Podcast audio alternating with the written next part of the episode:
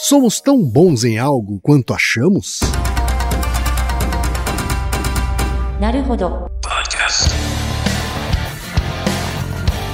Bem-vindo ao Naruhodô, podcast para quem tem fome de aprender. Eu sou Ken Fujioka. Eu sou Altair de Souza. E hoje é dia de quê?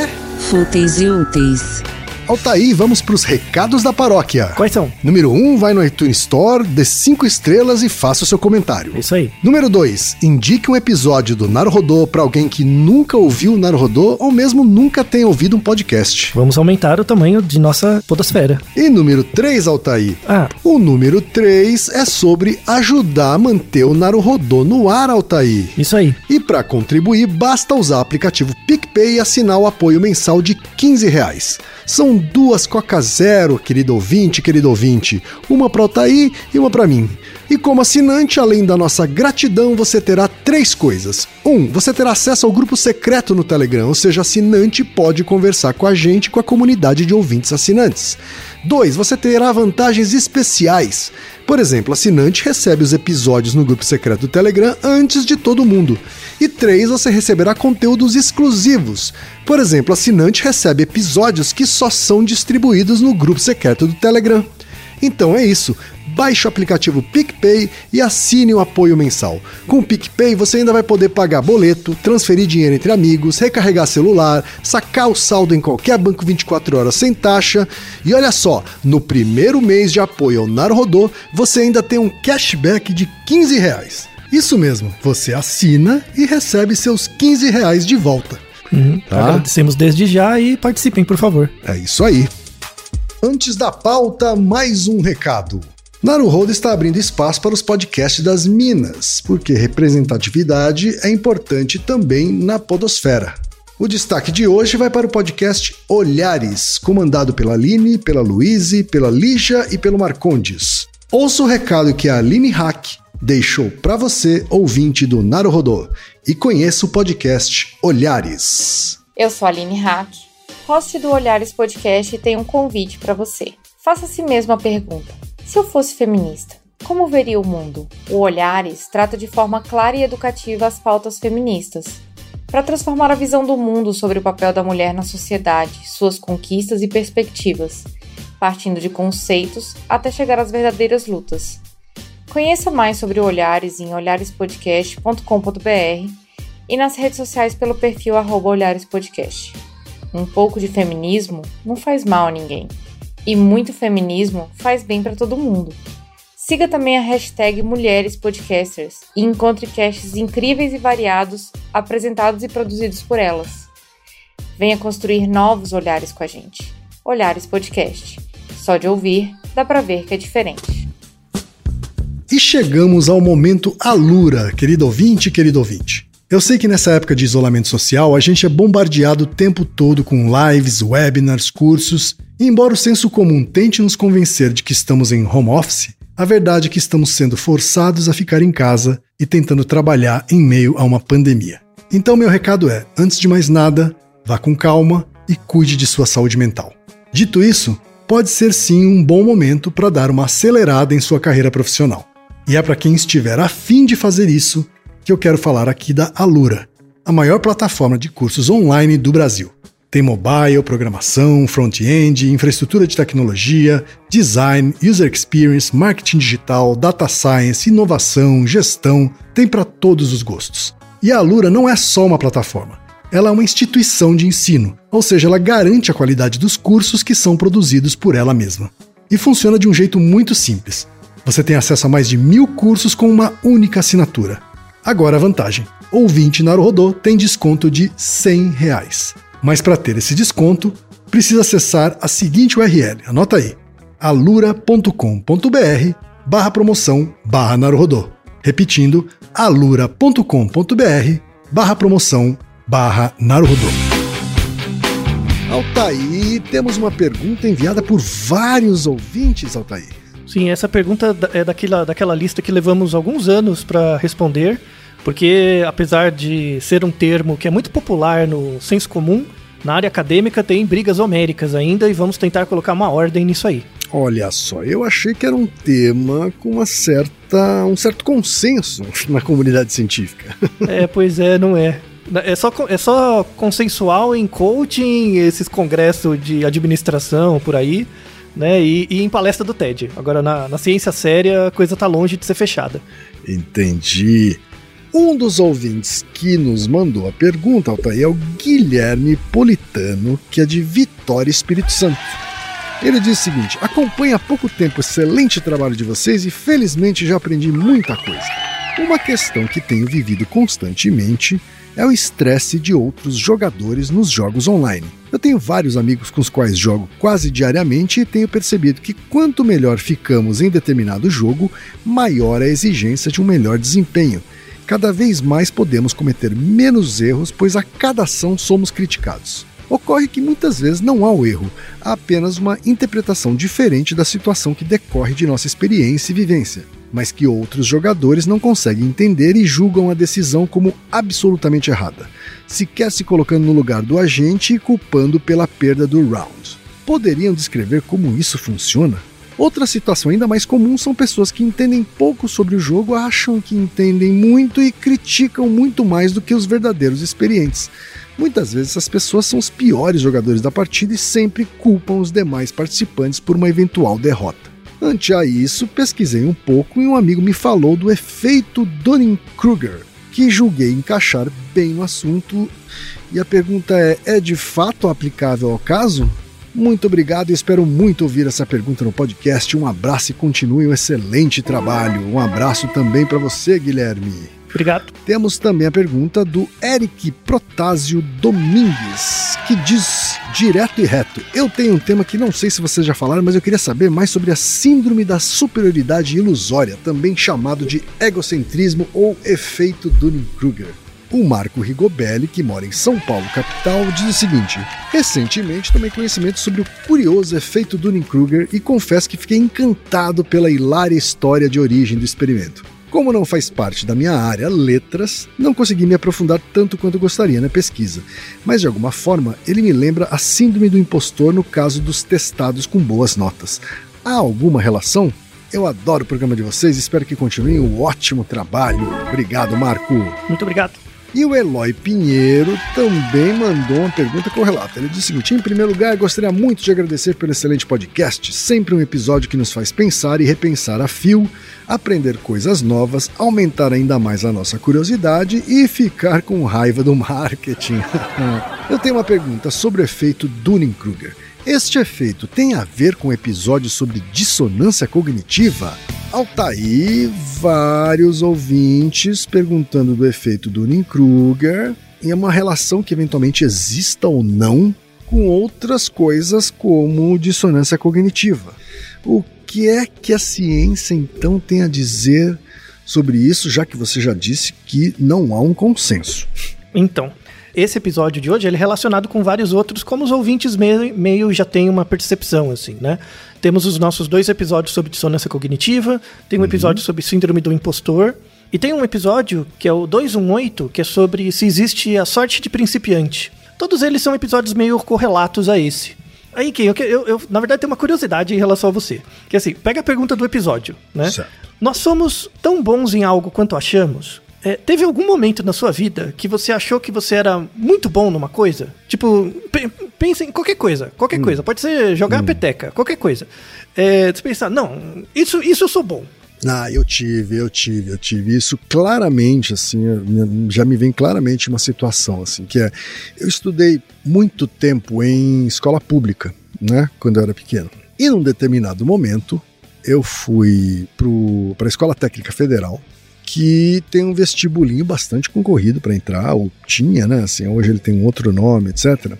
E eu me achava um sabidão. durante o estudo para o vestibular, né? No vestibulinho, na verdade, para o segundo grau técnico, né? É, eu me achava o sabichão, né, porque eu era sempre o primeiro da classe, né, não precisava estudar muito para ir bem nas provas. Né? E aí, quando eu entrei na federal, Aí eu vi que eu não era tão bom quanto eu achava, né? Porque lá tinha gente é, com inteligentíssima, com método de estudo, e eu tive que correr atrás, cara. Tive que correr uhum. atrás, mas assim, foi é, é, rapidamente quando eu saí de um colégio uh, de uma escola pública de primeiro grau e fui para um segundo grau uh, disputado, né? É, com pessoas que tiveram um primeiro grau, inclusive em escolas particulares, né? A maioria dessas pessoas, aí eu senti uma grande diferença, sabe? E a mesma coisa também quando, sei lá, quando eu comecei a jogar beisebol e fui assistir pela primeira vez um jogo profissional de beisebol, né? Aí eu vi que eu não jogava nada. que, que, na verdade é, é, o beisebol profissional é praticamente um outro esporte, assim, sabe? Uhum. então, é um outro é, nível, né? É, acho que no esporte você tem essa, essa diferença muito grande entre amadores e profissionais. E depois que eu tive essa experiência com beisebol, eu parei de ter essa autoavaliação errada com as outras modalidades esportivas que eu também pratiquei. Uhum. Né? Porque eu sabia que, ok, eu sou bom, mas para essa categoria aqui, né? eu tenho certeza que na categoria acima eu não teria a menor chance.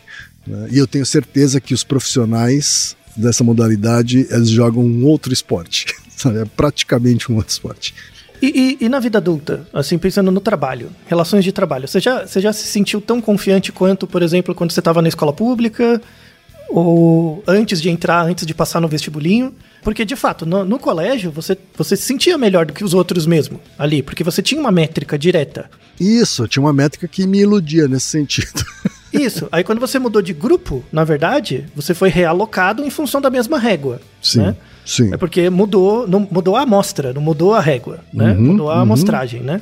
No, no esporte é a mesma coisa, né? Tem os jogadores é, que praticam mais, têm mais experiência, jogam melhor, enfim, mas dependendo do grupo onde você está, você pode se alocar num percentil maior ou menor. Porque quando você está numa situação de jogo ou uma situação é, escolar, por exemplo, onde as réguas que você utiliza para medir as pessoas ou os grupos são as mesmas, né? É uma régua comum para todo mundo, fica mais fácil de discriminar quem é melhor e quem é pior. E aí você tende a se localizar ali né? Uhum. Mas, por exemplo, você já teve uma sensação de sentir que você era muito bom ou não no trabalho, na vida profissional mesmo? Tipo, sim, não, é nem, sim. não é nem a faculdade, mas na, Sim, na vida sim. do trabalho. É, sim, acho que a minha, a minha carreira na área de publicidade me fez sentir que sim, eu era bom naquilo. Mas aí é um, parece um pouco mais vago, né?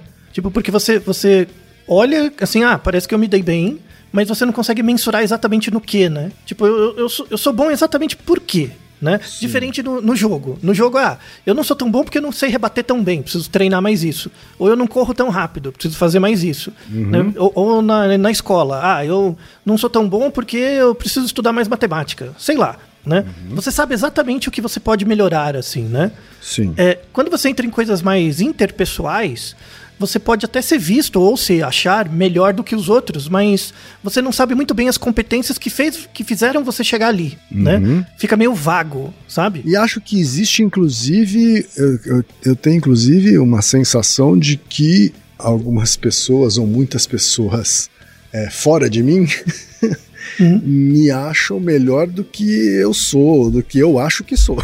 Isso, exatamente. Porque, porque na verdade, não é nem, nem ser bom ou não, é a régua. A régua que a pessoa usa para avaliar é diferente da régua que você usa.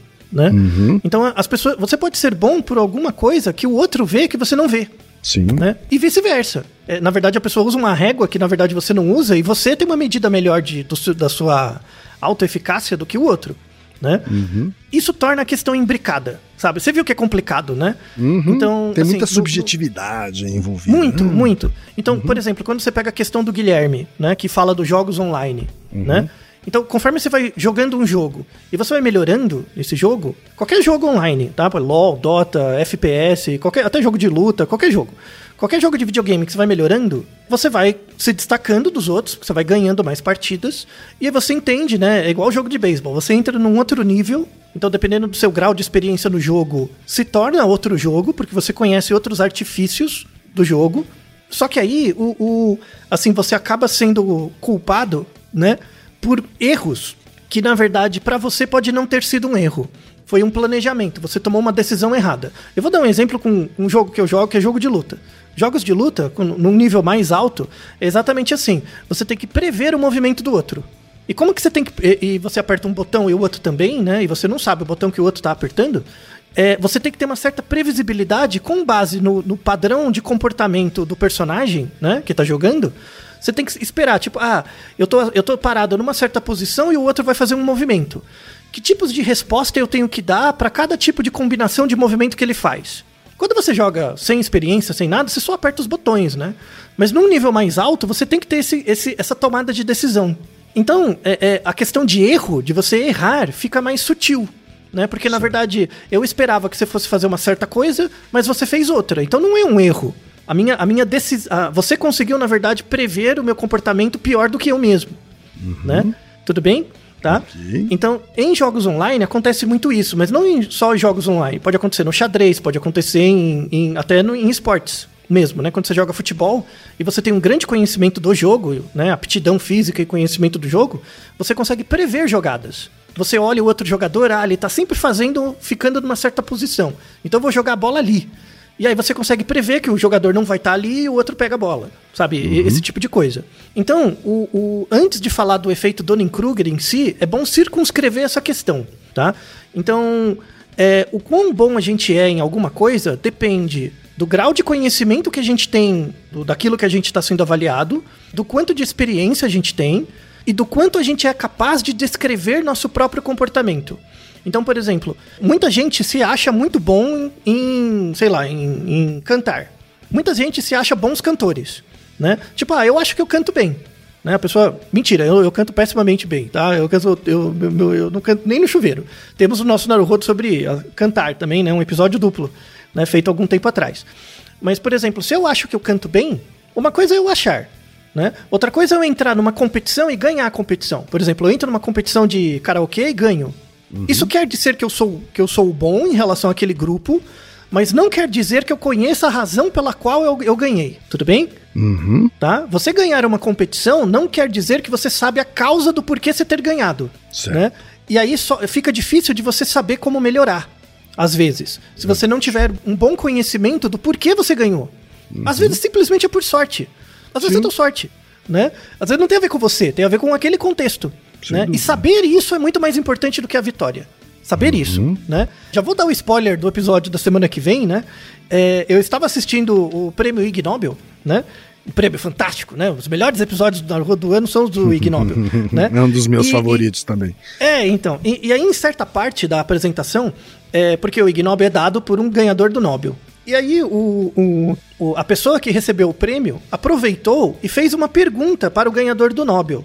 É, aquele ganha, o ganhador do Nobel que entregou o prêmio é o Richard, é, Richard Roberts, que em 1993 ele ganhou o prêmio Nobel por um, um método de biologia molecular chamado DNA splicing, né? Que deu origem à engenharia genética. Então era uma coisa que em 1993 era uma coisa muito técnica, né? Muito técnica. Mas deu origem a, a por exemplo, o, o, coisas muito avançadas e úteis hoje em dia, tipo 30 anos depois, 40 anos depois, né? A pessoa que ganhou o prêmio perguntou, aproveitou, né? Pô, tô vendo um Ig Nobel, um, um ganhador do Nobel, né? De verdade, perguntou para ele: Você viu o impacto da sua descoberta que te deu o Nobel hoje? Aí ele deu uma resposta muito boa, esse, esse ganhador, o Richard, né? Ele falou o seguinte: falou, ó. Hoje em dia, por exemplo, as vacinas da Covid só foram possíveis graças ao trabalho que a gente desenvolveu. Né, o, o, método que ele desenvolveu de separar o DNA e tal é um método usado por alguns, alguns tipos de vacina hoje. E eu tive um aluno que descobriu um tratamento muito eficaz para atrofia muscular né, da espinha com base nessa metodologia. Só que ele descobriu, tipo, 40 anos depois do, do, do meu trabalho. Né? Uhum. É, e ele fala a importância da pesquisa básica. Né? Ah, o interessante não é você pesquisar uma coisa para descobrir o fim. E não é você para você pesquisar uma coisa para mostrar para os outros que você é bom. O interesse é saber. Simplesmente saber, né? A pesquisa básica é muito importante por causa disso. Só mostrar um mecanismo. Vai que no futuro isso tem uma, uma valia, né? E ele falou um negócio muito interessante. Ele falou: ó, eu ganhei o prêmio Nobel por sorte.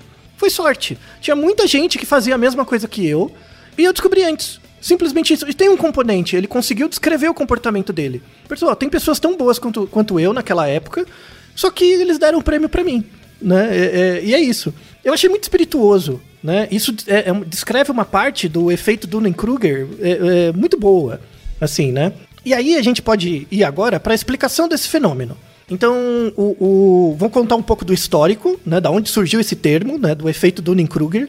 é, e falar um pouco dos artigos e aí a gente responde as perguntas dos nossos ouvintes.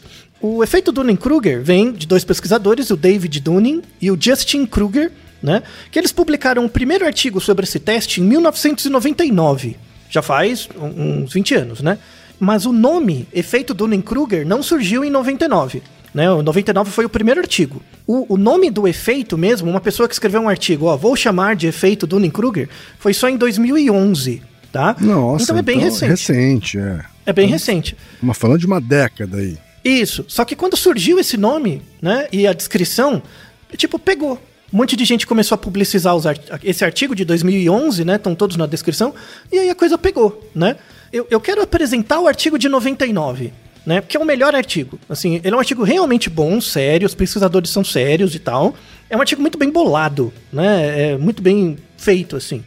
E, e a, a, hipótese que eles tinham, né, em 1999, é uma. Eles, têm uma, eles tinham uma hipótese sobre um efeito né, que existe nas pessoas onde as pessoas com baixa habilidade em uma tarefa tendem a superestimar sua capacidade. Então, eu tenho uma tarefa. Se eu tenho um pouco conhecimento sobre a tarefa, eu tendo a superestimar minha capacidade, né? Achar que eu sou melhor do que de fato sou. Uhum. Se eu tenho uma alta habilidade nessa mesma tarefa, eu tendo a subestimar a minha capacidade. É, então, se eu sou muito bom, eu acho que os outros são tão bons quanto eu. E se eu sou muito ruim, eu acho que eu sou melhor do que aquilo que eu sou. É simples assim. E aí eles queriam testar essa hipótese. E esse artigo de 99, ele tem quatro experimentos, né? Então é um, eu, eu quero pegar bem ele, porque ele é bem o, o exemplo das reproduções que fizeram depois. E, e eles falam assim, né, que para você ter conhecimento sobre alguns domínios da sua vida, é, isso depende do seu conhecimento, mas não só. Não só do conhecimento que você tem de um tema, mas sim da lógica sobre as regras e, e as estratégias desse conceito. Então, por exemplo, como que uma pessoa é boa em história? No colégio, em geral, uma pessoa acaba achando que ela é boa ou gosta de história porque ela tem uma capacidade de decorar fatos. Se você lembra da sua vivência de colégio, né, de história, você fica decorando fatos, né? Mas, em geral, no, no ensino fundamental e médio, você não tem muita habilidade de relacionar os fatos históricos, né? Na, numa mesma época, em vários locais do mundo aconteciam coisas diferentes. Em geral, no colégio é muito mais factual. Então, para você aprender, por exemplo, história no colégio, né, você depende de uma competência específica que é memorização, né, principalmente, né, retenção de conhecimento, memória de trabalho. Aí você gosta tanto de história que você resolve fazer a faculdade de história. Aí quando você entra na faculdade de história, você se estrepa completamente. Por quê? Porque a maneira de você ser avaliado lá não é saber os fatos históricos, mas saber um contexto mesmo, como que você constrói uma epistemologia do conhecimento histórico. E aí tem muita gente que larga o curso depois, por causa disso. Essa desilusão, por exemplo, né, entre, entre o ensino fundamental e médio e a universidade vem disso. De que às vezes, para no ensino médio e fundamental, você desenvolveu algumas regras e estratégias que fizeram você perceber que você era bom em alguma matéria da escola, e aí, quando você entra na faculdade para estudar aquilo que você teoricamente gostava, porque você entendia as regras e as estratégias, você vê que para o ensino formal mesmo, para virar o profissional, demandam outras coisas, que muitas vezes você não desenvolveu. E não tem. Essa é a premissa do estudo do, do Dunning-Kruger. Isso é muito interessante. Às vezes você é bom numa coisa, mas será que você é bom porque você tem a competência adequada para desempenhar? Ou simplesmente porque você está usando uma estratégia diferente para resolver o problema, e se eu mudar o contexto, você fica vendido, você fica perdido. E aí eles dão um exemplo muito bom, que é o, o um dos nossos ouvintes, que é o Marco. É, ele comentou, né? Ele falou: ah, é, tomei conhecimento sobre o efeito Dunning-Kruger e fiquei encantado pela hilária história de origem do experimento. Qual que é essa história hilária? Vem do artigo de 99, né? Nesse artigo, eles começam o artigo descrevendo assim: um, um fato real, o Dunning e o Kruger. Saiu no jornal na época tal, que era um, um homem chamado Mark Arthur é, Wheeler. Esse homem, ele simplesmente é, entrou em dois bancos em Pittsburgh e assaltou os bancos, tipo, com uma arma mesmo. Ele entrou na maior, tipo, dá o dinheiro aí e tal, saiu e tal. Rapidamente ele foi visto pelas câmeras de segurança e em questão de horas ele foi preso. Foram lá na casa dele e ele chegava na casa e tava lá com dinheiro e vendo TV. E prenderam ele. Aí quando prenderam ele, ele, ele ficou abismado. Ele chegou, como é que vocês me descobriram? Aí falaram, você é burro, né? Eu tava vendo você pela câmera. Falou, mas eu, eu, eu tomei o suco de laranja. Qual que era a lógica? O que, que ele tinha Aí ele tinha claramente problemas, né? Mas o que, o que, que ele tinha criado, a regra na cabeça dele? Ele tinha criado uma regra na cabeça dele que se ele tomasse suco de laranja e passasse no rosto, ele ia ficar invisível. Ou seja, ele estava crente que ninguém estava enxergando ele. Como que a pessoa tem esse grau de ignorância sobre o efeito do, do suco de laranja, né? E vai assaltar um banco? Esse é um efeito hilário que mostra, na verdade, uma coisa que todo mundo tem. Todo mundo tem um pouco isso. Todo mundo toma suco de laranja achando que vai ficar invisível, né? Mas não desse jeito bizarro, mas para outros assuntos. Às vezes você vai falar sobre física, por exemplo, e você é, é, tem premissas de que você sabe certos temas da física que na verdade é como se você tomasse suco de laranja e ficasse invisível. Você não tem conhecimento técnico para falar de uma, alguma coisa, mas você fala porque é a sua opinião. Então, é, essa dissociação entre opinião e argumento, que muitas pessoas não fazem, é uma forma das pessoas não, não se darem conta da ignorância que elas têm de certos assuntos. E aí elas se acham muito melhores do que de fato são. Então, o problema não é na, na, eu e você, assim, sei lá, a gente sozinho conversando em algum lugar falando sobre isso. O problema é a gente na internet falando isso, gente no jornal, né, dando opiniões e virando argumento na boca dos outros. O, o, o presidente americano, por exemplo, no Trump lá fazendo, que ele falava que se você tomar bleach, é, que é, é desinfetante, você ia ficar curado de Covid, sabe? É a mesma coisa desse, desse coitado aqui, o assaltante de banco. E as pessoas seguiam. Por isso que tem a ver com a dissonância cognitiva também, né? É, o Dunning-Kruger os dois, eles estavam estudando isso. Por que, que o seu desconhecimento de certos temas, a sua não percepção do, do desconhecimento de certos temas, não é algo que chama a sua atenção? Porque é tão difícil pra gente falar não sei. Né? É, é, esse é o objetivo desse artigo de 99. E por isso que ele é muito bom. Então eles tinham algumas previsões que eles queriam testar nesse artigo. A primeira, assim, Pessoas com baixo conhecimento de um assunto ou de uma, de um, uma estratégia, né? Pode ser um jogo, pode ser alguma coisa. É, as pessoas mais incompetentes, entre aspas, superestimam sua capacidade. As pessoas menos competentes têm menos metacognição. E aí, o que é metacognição? Metacognição é a habilidade de você pensar sobre o que você está fazendo, tá? Então é a habilidade de você pensar sobre o pensamento. Tipo, será que o que eu estou fazendo aqui está certo? Né? A sua autoavaliação, né? É, é, isso é metacognição. Uma coisa interessante desse do artigo, né, de 99, é que a única coisa que eles queriam testar de verdade era porque os, os incompetentes tinham mais ilusão de controle. Eles não, eles não queriam falar nada sobre quem sabia muito e, super, e subestima. O artigo de 99 não fala disso. Só fala de pessoas com baixa habilidade e o fato delas supervalorizarem a habilidade delas. Mas não fala o contrário. Não fala do cara que é muito habilidoso e ele subestimar. O artigo de 99 não fala isso, isso é a primeira coisa.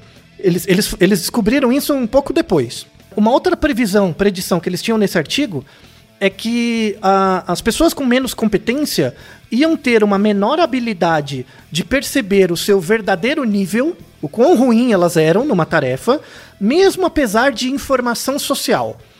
Então, por exemplo, se eu mostro. É, você faz uma tarefa e eu, eu, eu não te dou o resultado da sua tarefa, mas eu mostro o desempenho dos outros. Eu dou uma prova para um grupo de pessoas, eu não dou a sua nota. Eu mostro o, a nota dos outros, o desempenho, como que os outros responderam as questões. E peço para você se reavaliar. Você ainda vai se reavaliar como tendo uma nota mais alta do que de fato que você tem. Entendi. E aí, uma, uma última hipótese que é que eu acho mais legal desse artigo é que a pessoa com baixa habilidade, né, ela pode ganhar percepção sobre o desempenho dela com treinamento. Não é uma coisa da pessoa. Sabe, não tem pessoas que têm Dunning-Kruger. Isso tá errado. Muita gente fala: "Não, você está agindo por Dunning-Kruger, isso tá errado". Isso na verdade mostra a sua falta de conhecimento do tema. Então, se eu, se eu aumentar o seu conhecimento de um certo tema, esse efeito, entre aspas, some. Então o efeito não está na pessoa, o efeito está no desconhecimento da pessoa do tema. Então, assim, é, na verdade, o Dunning-Kruger não é um efeito, não é uma característica do indivíduo. O indivíduo tem isso. Na verdade, é uma fase de um estágio de aprendizagem.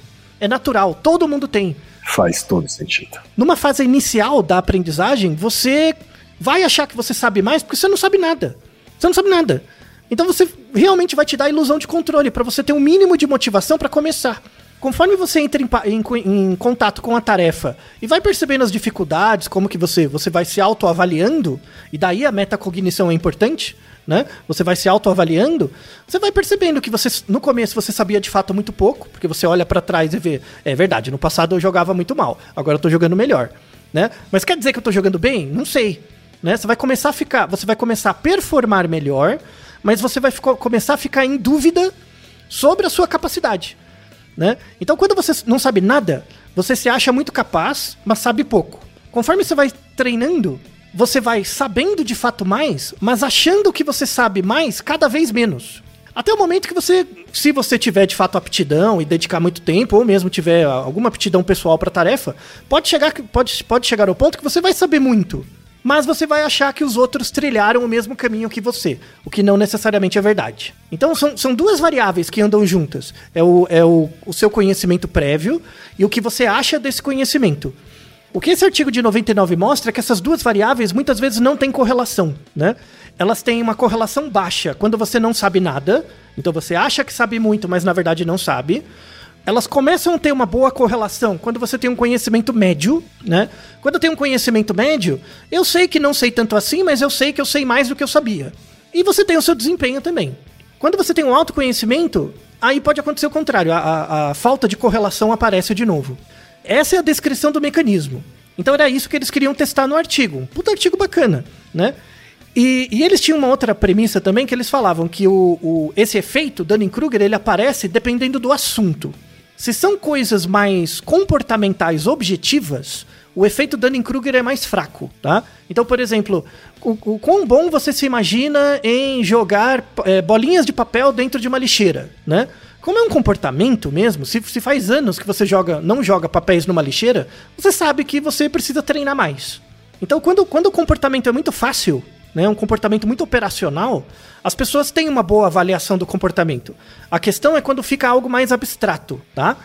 E aí eles fizeram um, um estudo com 65 pessoas com uma tarefa bem abstrata, que era avaliar o humor de piadas. Então era assim, os pesquisadores tinham um, um, um, grupo de comediantes profissionais, né? Eles usavam isso como métrica. Então tinha os, os, os, comediantes, eles davam uma nota de 0 a 10 por uma série de piadas. E aí você perguntava para essas 65 pessoas, para elas darem a nota também, né? E aí você comparava com esse padrão ouro, que seriam os comediantes, por exemplo. E aí a pessoa tinha que dar a nota e depois achar, o, o, ela tinha que avaliar o quão bom ela, ela, ela mesma achava que era para avaliar piadas. Uma coisa é, eu vejo a piada, eu dou uma nota. Ah, essa piada tem uma potencial de graça 7, né? Aí depois eu me avalio, quão bom eu acho que eu sou para avaliar piadas, tá? E aí o que acontece? As pessoas que tinham a maior dissociação entre o comportamento delas, né, a resposta delas, e a resposta dos humoristas, ou seja, entre aspas, as pessoas que foram pior no teste, elas se achavam muito melhor do que as pessoas que concordavam com os humoristas. Então, assim, quando, quando eu tenho um comportamento muito, muito próximo do, do humorista de verdade, isso não quer dizer que eu me acho tão bom quanto o humorista. Eu jogo minha nota um pouco para baixo. A nota do quanto eu acho que eu sou bom em avaliar piadas. Enquanto a pessoa que discorda completamente dos humoristas, ela tende a dar uma nota. Não, eu avalio bem piada assim. Ela dá uma nota muito alta. Então o, o, o primeiro experimento era para avaliar uma coisa bem abstrata mesmo. O segundo experimento já era uma coisa concreta, era um teste de raciocínio lógico. E aí, o que, que aconteceu no teste de raciocínio lógico? A pessoa respondia 20 questões, elas tinham que fazer o teste, depois elas tinham que dizer o quantas questões elas acharam que acertaram, tá? Das 20, e depois elas tinham que dizer o quão bom elas, elas acham que são em responder testes de raciocínio lógico. Então tem o, tem o desempenho real, tem o quanto você acha que você é bom no teste e o quanto você acha que acertou. Esse é o dado mais importante desse artigo para mim, eu acho. Porque o que, que acontece? Quando eles foram avaliar as pessoas, eles viram as pessoas que foram bem no teste e as pessoas que foram mal. Né? De fato, né? No teste de raciocínio lógico tem como saber certo e errado. E aí eles separaram as pessoas que foram melhor e pior, né? Na, na, na distribuição. E aí eles olharam que as pessoas que, iam, que foram de fato mal no teste de raciocínio lógico, elas acharam que eram bons respondedores de teste de raciocínio lógico, tá? Então, quando ela. O quão bom você acha que você é? Ela dava um score mais alto do que de fato ela era, mas na, na hora de avaliar quantas questões ela acertou, ela acertava. Então, olha que engraçado. De 20 questões, a pessoa acertou 3. Aí ela fala: quantas questões você acha que acertou? Ah, eu acho que acertei umas 4. O quão bom você acha que você é para fazer teste de raciocínio lógico? De 0 a 100. Ah, eu sou 80%. Entende? Ou seja, a pessoa não associa o comportamento, que é, que é aquelas as quatro respostas corretas em 20, com o que seria esperado em uma pessoa que é bom, boa em responder questões de raciocínio lógico. Porque na verdade ela não sabe o conceito do que é raciocínio lógico. E esse resultado foi o que mais chamou a atenção dos pesquisadores né? Porque o que ela acha sobre o comportamento é dissociado do, da própria avaliação do comportamento que ela acerta. E aí eles fizeram depois um, um, um outro experimento é, é, baseado nesse, né? Eles esperaram três semanas, foram atrás daquelas pessoas que fizeram esse teste de raciocínio lógico, foram atrás, chamaram para o laboratório, elas aceitaram. E aí eles fizeram, assim, eles separaram as pessoas em, em, em dois grupos. Elas pegaram, a, dentre as 65, elas pegaram as 16 pessoas que foram pior no teste e compararam com outras 22 que foram as melhores. Tá? Separaram os dois, os dois níveis. Foi bem interessante essa última, essa última parte. Porque elas, é, é, dessas 16 pessoas, metade delas recebeu um treinamento sobre raciocínio lógico. Tipo, eu dei uma aula sobre como funciona o raciocínio lógico. E a outra metade não. E depois elas tinham, é, é, elas tinham que reavaliar a própria prova delas. Então, por exemplo, três, é, você fez a prova de raciocínio lógico hoje, aí eu pergunto, quantas questões você acertou e o quão bom você é? Esperei três semanas, eu não te dei a nota, eu não falei quantas questões você acertou, tá? Eu sei a, res a resposta, mas eu não te falei. Três semanas depois você volta no laboratório, eu te mostro a mesma prova que você fez. Para metade das pessoas eu dou um curso de raciocínio lógico, né? Eu explico os princípios. Por outro, por outro grupo eu não dou. Aí eu mostro a mesma prova que eles fizeram e pergunto quantas questões ela acha que acertou e o quão bom ela acha que ela é. Aí o que, que acontece? Fica coerente. Começa a ficar coerente. A pessoa joga a, a, o conhecimento dela para baixo. Fala, eu não sou tão bom assim, né? Ela joga para baixo. É, é, melhora a acurácia na, no número de questões que ela acertou, né? Então treinamento ajuda. Então, isso mostra que esse trabalho, ele é um, um na verdade, esse efeito Dunning-Kruger, ele é um efeito que faz parte de um processo de aprendizagem. E que, e que tem uma relação com o quanto você entende o conceito de lógica. Então, ele, ele tem a ver com, assim, não, é a ver com raciocínio lógico, é porque a prova de raciocínio lógico, ela, ela é, mais, é uma régua mais concreta de avaliar. Então, por exemplo, já tem experimento, experimentos de Dunning-Kruger, por exemplo, com atirar flechas. O quão bom você é atirando flechas, tá? É um comportamento. É, o efeito Dunning-Kruger é baixo.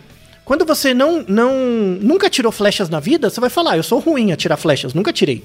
Né? Certo, certo. É, é, e o seu comportamento de, de fato reflete isso. Eu boto uma, você para tirar uma flecha, você atira todo torto. Né? Uhum. Né? Então, quando são comportamentos observáveis, a pessoa tem uma autopercepção boa, uma autoavaliação boa e um comportamento relacionado à percepção dela. Né? O negócio acontece quando fica abstrato. Quando é, por exemplo, avaliação de humor. E aí entra muito no mercado de trabalho. Por que, que o Dunning-Kruger ficou popular na, nessas áreas de coaching, esses mercados de trabalho, essas coisas? Uhum. Porque todas as tarefas que a gente faz no trabalho, não sendo uma coisa muito operacional de chão de fábrica, uhum. né, não são tão operacionais. Né? As, pe as pessoas têm uma dificuldade muito grande aí, a grande sacada desse episódio, na verdade, as pessoas têm uma grande dificuldade de perceber o que fizeram elas ser boas naquilo que elas são. Esse é o grande ponto, uhum. sabe? Uhum. Esse é o mérito do Dunning e do Kruger. Na verdade, não é o efeito Dunning-Kruger, isso aí é, é, é, bobagem. Né? É mostrar que o Dunning-Kruger ele existe no começo de um estágio de aprendizagem, tipo numa situação zero, que eu não sei nada de um tema. Eu tenho que achar um pouquinho que eu sou capaz de aprender aquilo. Eu tenho uhum. que superestimar minha capacidade um pouco para eu entrar em contato e não ficar desiludido, né? Pra começar a entrar em contato com alguma coisa, né? E até para não paralisar, né? Isso, até para não travar. Então, é, é, é, na verdade, é um mecanismo motivacional. Certo. Né? É um mecanismo motivacional inicial para você entrar em contato e a partir daí aprendendo e aí você vai ajustando sua percepção, né? No, num episódio anterior que a gente gravou sobre se existe sorte de principiante, eu falo de um conceito que se relaciona muito com Danny Kruger, que é o autoeficácia, né? A, a autoeficácia é, você, é o, quão, o quão capaz você acha que você é de fazer alguma coisa, sendo que de fato você tem conhecimento do, do fenômeno. Certo. Então, autoeficácia é, tipo, eu tenho experiência, eu sei que eu já fiz uma certa coisa, o quão capaz eu me sinto de fazer essa coisa, dado que eu tenho experiência. Uhum. Isso é autoeficácia. Então é o quanto você tem experiência mesmo na coisa. No Dunning-Kruger é o contrário, você não tem experiência, porque você é um low achiever, né? Você tem é, baixa competência do tema ainda. Então você não tem como desenvolver autoeficácia. Então, assim, o, o fenômeno né, do efeito Dunning-Kruger, ele é um- uma condição necessária e inicial para você ter a capacidade de ter autoeficácia, tá? Para você entrar em contato com uma coisa que você não conhece e não ficar desamparado. Uhum. Tudo bem? Certo. Só que assim, a, a pessoa que tem uma tendência a, a, mesmo apesar do comportamento dela, né? Mesmo apesar dela continuar treinando e perceber que é, ela tá melhorando, mas mesmo assim não se acha boa o suficiente, aí cai na síndrome do impostor. Certo. Entende? Então, assim, no, no nível zero, você tem o, o efeito. Você se acha melhor do que de fato você é, porque você não conhece nada. Né? No, no nível zero. Aí você começa a entrar em contato e treinar um pouco. Aí você vai melhorando. Aí conforme você vai melhorando, você vai percebendo que você não era tão bom quanto de fato você é. Mas você percebe ao mesmo tempo que você está aprendendo. Então a motivação continua. Né? A motivação vai continuando. Se, se você chega num nível médio de conhecimento, só que você baliza o seu desempenho pelos outros que estão acima e não pelo, pelo feedback do seu comportamento anterior, tipo, a questão não é, é, é, não é o quanto eu, eu, o quanto eu mudei do passado até aqui para chegar onde eu, onde eu cheguei. O, o ponto é porque eu não sou tão bom quanto você. Entendeu? É uma coisa Então, mais pessoa- relativa do que absoluta. né? Isso, isso. Aí você cai na síndrome do impostor. Né? E, e isso é fundamental. É, é- é a parte mais importante desse estudo do Dunning-Kruger, né? Ao invés de criar esse efeito, porque esse efeito não existe. Ele depende, ele não, não é um efeito geral. Não existe o Dunning-Kruger na população. Existe dependendo da tarefa e dependendo da cultura, né? Que aí é uma, uma, uma coisa importante que a gente vai falar também, né? Esse artigo de 99, sensacional, recomendo que todo mundo leia o artigo, quatro experimentos, muito bem feito, né? E aí o, o- o trabalho surgiu, surgiram outros trabalhos depois. Em 2011, o, o Dunning, né, o David Dunning, escreveu esse artigo de 2011 falando, ó, estou chamando de efeito Dunning-Kruger tal coisa, né? E aí explicou. E aí ganhou popularidade, ficou uma coisa, virou meme, né? Só que aí surgiram várias. é, tem uma meta-análise mostrando, por exemplo, que o efeito Dunning-Kruger ele é menor em certos contextos em relação a outros. Então, o efeito Dunning-Kruger varia conforme a tarefa. Quanto mais comportamental, mais motor a tarefa, menor o efeito Dunning-Kruger, tá? Quanto mais comportamental a tarefa, menor o efeito Dunning-Kruger. Isso é uma coisa. Quanto mais é, abstrata a tarefa, maior a chance de surgir o Dunning-Kruger. Né? Tá. O Dunning-Kruger, quando você tem um conhecimento zero e superestima o seu conhecimento, esse efeito é muito maior do que o contrário. Quando você tem autoconhecimento e você subestima, tá? Ok. Então, a- o, o, o que as pessoas leem por aí é que o efeito Dunning-Kruger acontece nas duas pontas, né? Quem, quem não sabe nada acha que sabe muito, e quem sabe muito acha que os outros sabem tanto e por isso ele, ele, acha, que os, ele acha que sabe menos. Né? Pra pessoa com baixa competência, isso até vale. Mas pro, pro, no outro lado, não. No outro lado, o efeito é muito baixo. Então, às vezes, o cara que é muito bom numa coisa, ele, ele, ele tem uma boa percepção de que os outros não sabem tanto quanto ele. Também. Entendi. Tá? Principalmente em tarefas técnicas. Área de engenharia, área. é- essa- é- essas coisas que você sabe avaliar as pessoas. Sabe? que Conhecimento matemático. mais que são menos menos subjetivos, né? Vamos dizer assim. Isso, programação, por exemplo. Uhum. Programação é uma coisa que ou você sabe ou você não sabe. Sabe? Não, não, não, não tem isso. Sabe? Uhum. Você, você sabe programar em função do problema que você tem. Então, se você tem um problema você resolve, você sabe programar para aquele problema.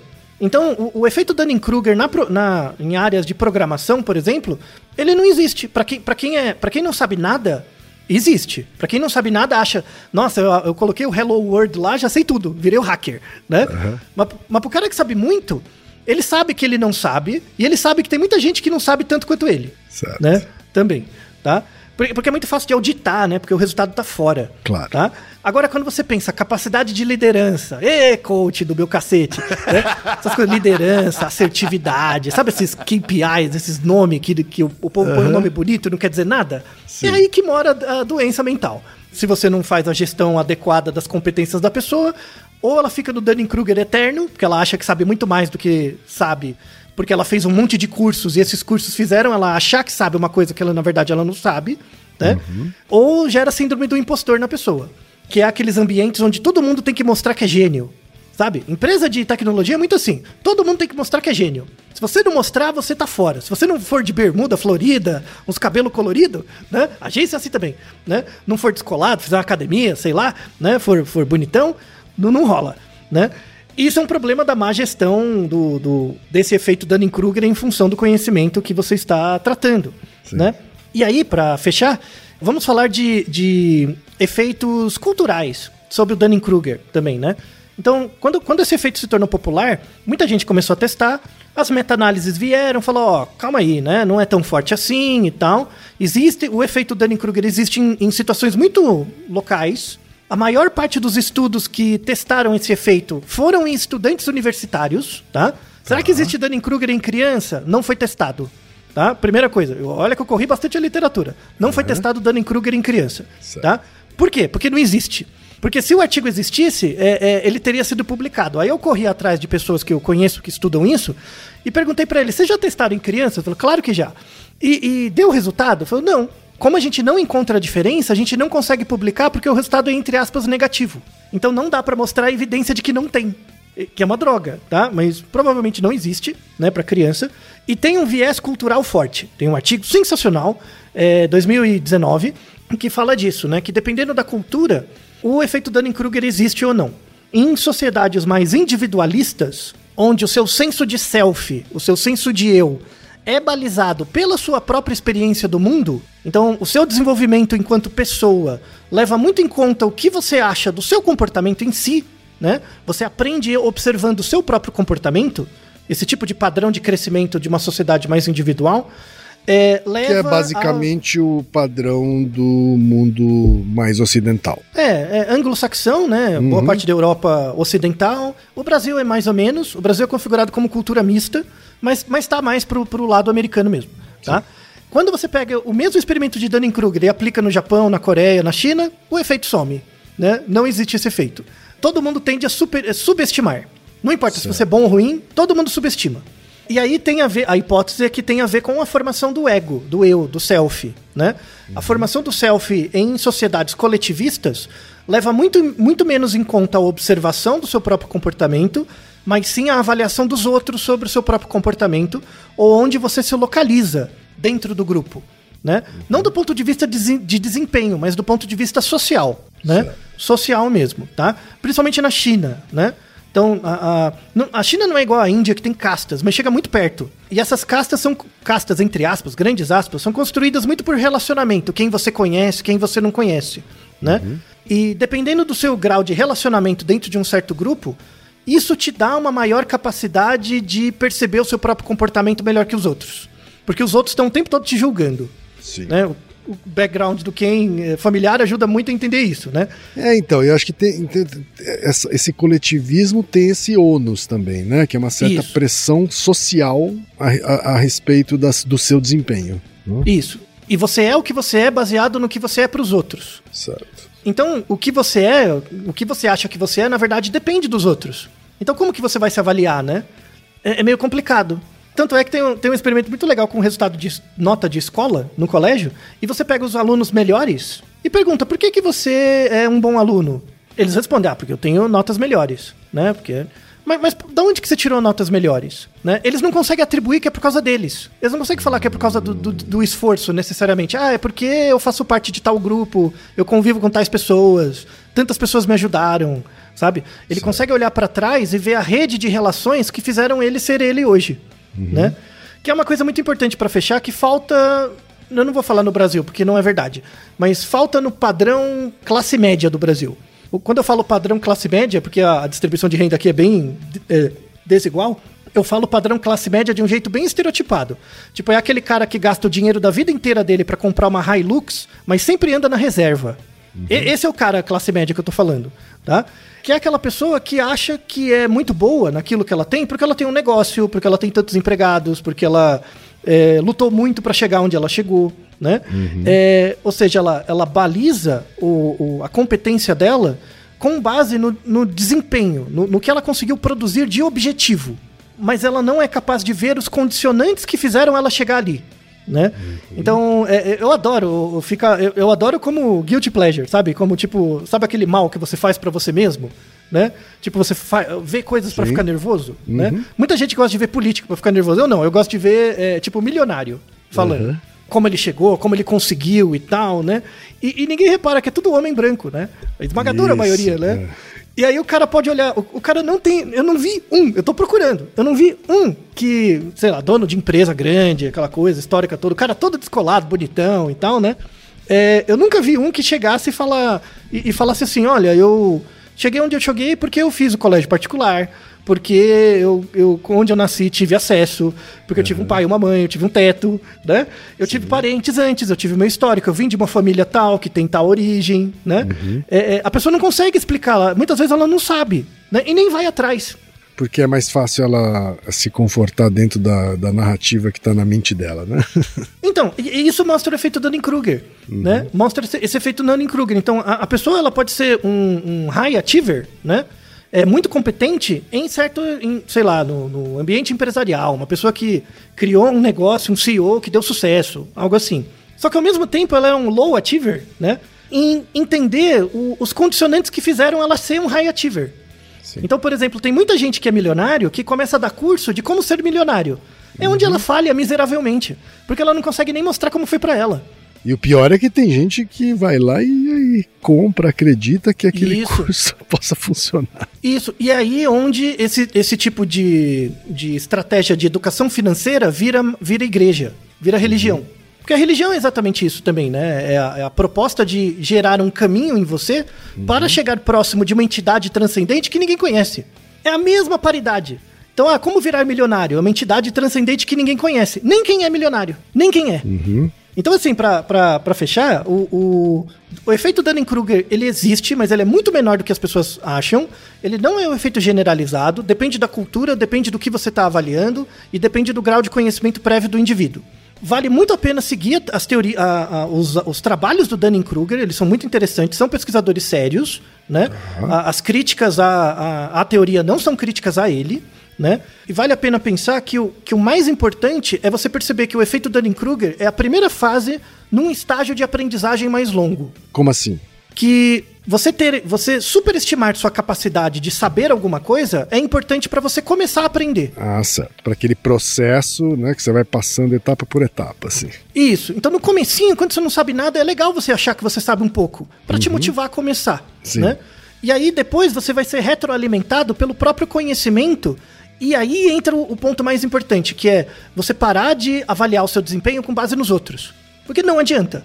Porque você não sabe o quão difícil é para os outros serem o que é, e os outros não sabem o quão difícil é você ser o que você é. Então a gente tá aqui já fazendo uma relação indireta aqui com contra o conceito de meritocracia. Completamente. E a síndrome do impostor também, né? E falando disso, né? Então, assim, o, o, o, o melhor, a melhor forma de evitar o efeito Dunning-Kruger é desenvolver a metacognição, que é a capacidade de você pensar sobre o seu pensamento. Né? Será que eu estou fazendo certo? Será que eu estou fazendo errado? Isso não pode ser muito alto, você não cai na síndrome do impostor, você fica paralisado. A ideia é ter uma boa gestão disso. E a melhor régua para você mesmo é você mesmo. É você olhar no passado. Né? Então, para de se ficar se balizando em, sei lá, coach, sei lá, esses guru do, do satanás aí, e, e começar a observar em você mesmo. Tipo, um ano atrás até agora, o quanto que eu evoluí, o quanto que eu eh, progredi, né, em relação ao que eu espero. Essa progressão pareceu razoável? Então tô no caminho certo. Pode não ser o que eu gostaria, o que eu esperava e tal, mas, tô mandando. E é isso que importa. É aquele sabe? clichê do você ser a melhor, o melhor você possível. Isso, eu, eu prefiro uma definição que a gente aprende no judô. Assim, que a, a diferença entre um faixa preta e um faixa branca é que o faixa preta é um faixa branca que nunca desiste. É essa a ideia. Porque você tá todo dia treinando. Conforme você vai treinando, você vai melhorando e vai observando seu comportamento, vai progredindo, melhorando e é isso. Então, faixa preta é um faixa branca que nunca desiste. Não tem diferença. A diferença é que eu não desisto. É essa a questão. Tá? Então fica, fica como é, mensagem para todos. Leia os artigos na descrição e os episódios adicionais, são muito interessantes.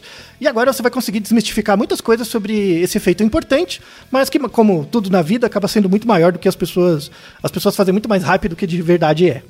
Tá certo, então, Altair. Naruhodô, ilustríssimo 20. E você já sabe, aqui no Naruhodô, quem faz a pauta é você. Você tem alguma pergunta pra gente ou quer comentar algum episódio? Escreva pra nós. podcast@naruhodô.com.br. Repetindo? podcast@naruhodô.com.br. E lembre-se, mande nome completo, idade, profissão e a cidade de onde você está falando. É isso aí. なるほど。